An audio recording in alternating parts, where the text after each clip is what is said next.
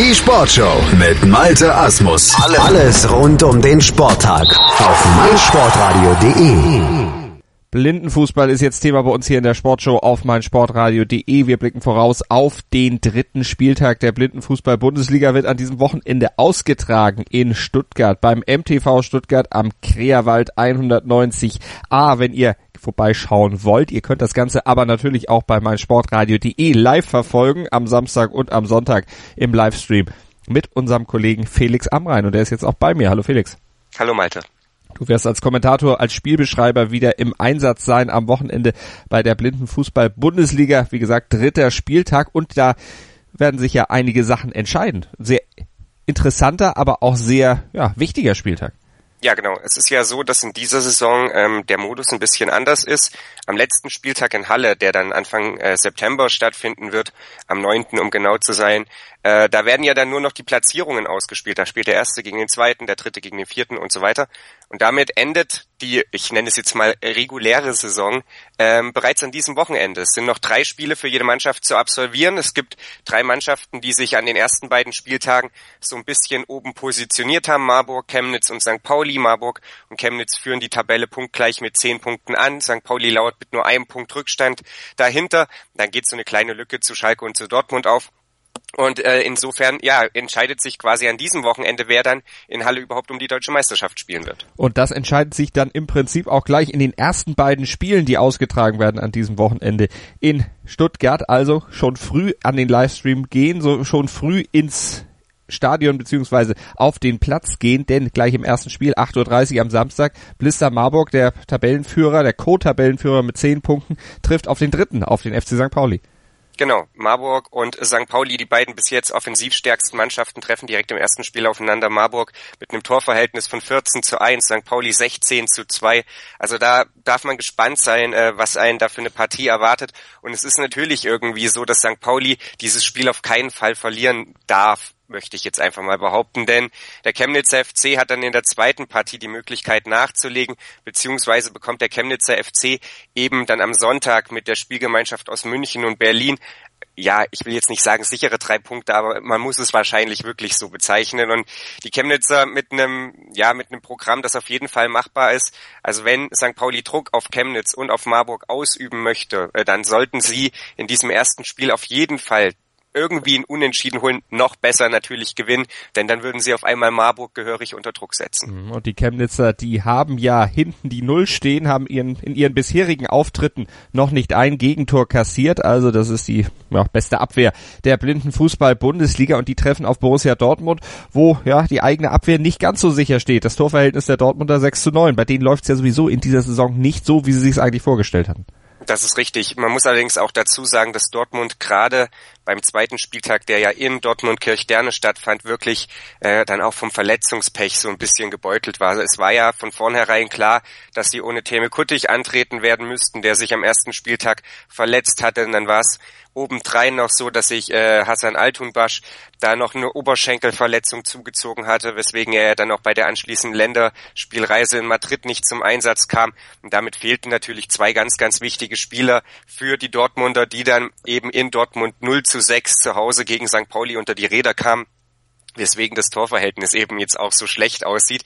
Nichtsdestotrotz darf man schon gespannt sein, wie viel Gegenwehr Dortmund dann den Chemnitzern bieten wird, wenn Kuttig wieder spielen könnte oder kann, ähm, ich bin mir jetzt nicht ganz sicher, ob das der Fall sein wird, dann wird es sicherlich auch ein Spiel, das auf Augenhöhe geführt werden wird und ähm, wo Chemnitz sich ordentlich strecken muss, um dann eben drei Punkte mitzunehmen. Sollte Kuttig fehlen, äh, hat Chemnitz, denke ich, schon relativ gute Chancen. Du hast es angesprochen, sie haben noch kein einziges Gegentor kassiert. Auch Marburg war nicht in der Lage, ihnen eins einzuschenken, wenngleich sie da in dem Spiel dann zwischenzeitlich ein bisschen schwamm.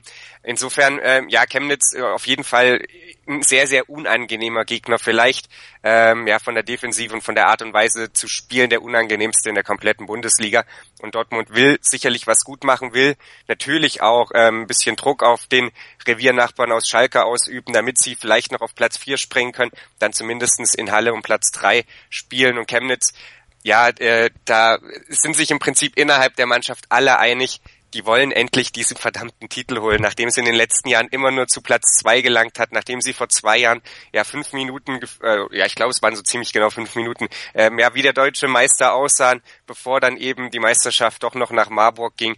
Insofern, äh, ja, Chemnitz wird alles dafür tun, einen dieser ersten beiden Plätze zu besetzen, um dann in Halle ja die deutsche Meisterschaft eben ja, äh, in den Osten zu holen und dann ähm, ja, jubeln zu dürfen nach den Jahren auf Platz zwei. Das kennt man beim FC Schalke auch, mal ganz kurzzeitig Meister zu sein und am Ende dann doch nicht die ja, Trophäe in der Hand zu halten. Schalke ja auch in der blinden Fußball-Bundesliga aktiv. Vierter momentan, sechs Punkte auf dem Konto. Wie siehst du die Chancen der Schalker dann noch in das Titelrennen quasi mit einzugreifen? Ja, in das Titelrennen werden sie nicht mehr eingreifen. Also sowohl Schalke als auch Dortmund sind zu weit bereits zurückgefallen bei noch drei ausstehenden Spielen, vier Punkte Rückstand wettmachen. Das äh, halte ich für nicht mehr realistisch, aber Schalke wird sicherlich eben auch versuchen, diesen Platz vier zu behaupten. Und das wäre alles in allem auf jeden Fall ein, ja, ein Erfolg, wenn sie dann am Ende Dritter oder Vierter werden würden. Letzte Saison waren sie am Ende Fünfter. Äh, da haben sie ganz spät erst Punkte dann gesammelt, weil sie äh, ganz, ganz schlecht dann in die Saison gekommen waren, mussten sie dann das Feld so ein bisschen von hinten aufrollen. Sie bekommen ähm, allerdings auch ein ja nicht so ganz einfaches Programm an diesem Wochenende, wobei nicht so ganz einfach schon fast noch äh, ja euphemistisch ist von meiner Seite. Sie spielen am Samstag gegen St. Pauli, sie spielen am Sonntag gegen Marburg und dazwischen spielen sie auch noch gegen die Heimmannschaft den MTV Stuttgart äh, und das wird tatsächlich noch das leichteste äh, von diesen drei Spielen werden. Also Schalke wird sich richtig, richtig äh, anstrengen müssen, um diesen Platz vier zu behaupten. Kann natürlich dann aber eben vielleicht auch der Stolperstein für einen der beiden ähm, ja, Top 3 oder für eine der beiden Top 3 Mannschaften sein. Zum Stolperstein könnten ja vielleicht auch die Teams äh, PSV Köln, Teutonia Köppern, diese Spielvereinigung oder die Spielvereinigung 1860 München, Viktoria Berlin werden. Die stehen ja am Tabellenende. Die Kölner, die haben einen Punkt, die München Berliner, die haben null Punkte. Irgendeine Chance, dass die vielleicht jetzt an diesem Spieltag am letzten der regulären Saison dann nochmal punkten? Ja, denn sie spielen direkt gegeneinander, deswegen sieht's ganz gut aus. Köln-Köppern ähm, ist das dritte, also Köln-Köppern gegen München-Berlin ist das dritte Spiel am Samstag. Einer von beiden wird da ja dann endlich mal äh, ja punkten oder weiter punkten dürfen. Äh, es ist davon auszugehen, dass Köln-Köppern äh, das Spiel gewinnt. Sie sind meiner Meinung nach da klarer Favorit, wenngleich natürlich bei München-Berlin vieles davon abhängen wird, ob Edis Velkovic zurückkehren kann der äh, ja letzten Endes die äh, offensive Lebensversicherung ist, wenngleich München Berlin noch kein Tor gelungen ist, aber sie waren am ersten Spieltag in Berlin durchaus mal äh, nah dran. Da hat lediglich das Aluminium damals gegen den MTV Stuttgart ähm, ja den Einschlag verhindert.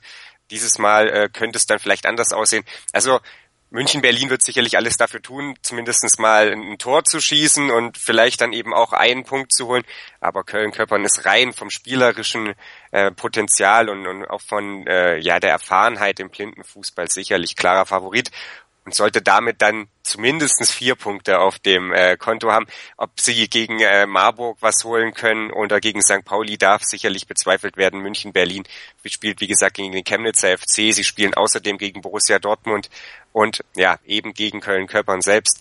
Also ja, es ist, man ist sich da in Berlin und in München schon sehr bewusst, dass es eine äh, Saison voller Lehrgeld ist, die man da bezahlen muss und dass es dann nächste Saison anders werden soll.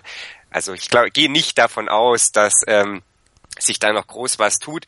Es könnte natürlich allerdings interessant werden, ob Köln-Köppern, wenn sie tatsächlich dieses Spiel gewinnen, womöglich noch den Platz 6 von Stuttgart streitig macht und Stuttgart dann am Ende vielleicht sogar nur um Platz 7 spielen kann. Also vieles noch möglich an diesem dritten Spieltag der Blindenfußball-Bundesliga, der an diesem Wochenende in Stuttgart ausgetragen wird. Samstag und Sonntag könnt ihr dabei sein auf meinsportradio.de jeweils ab 8.30 Uhr und den Spielen lauschen. Unser Kollege Felix Amrein wird als Kommentator unter anderem mit vor Ort sein und dann auch bei uns in der Sportshow zusammenfassend in der nächsten Woche wieder berichten. Vielen Dank an Felix, aber das ist ja noch nicht alles, was wir an Live-Programm am Wochenende haben.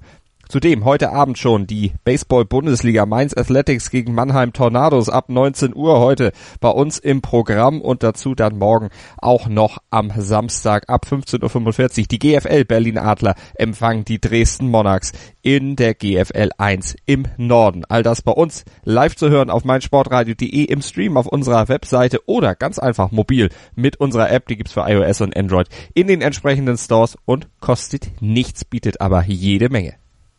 Erdbeerzeit mit Chip and Charge. Vom 3. bis 16. Juli berichten unsere Tennisexperten Andreas Thies und Philipp Joubert täglich ab 9 Uhr im Programm und als Podcast über die Ereignisse des ältesten und prestigeträchtigsten Tennisturniers der Welt. Erdbeerzeit mit Chip and Charge. Das tägliche Update aus Wimbledon auf meinsportradio.de.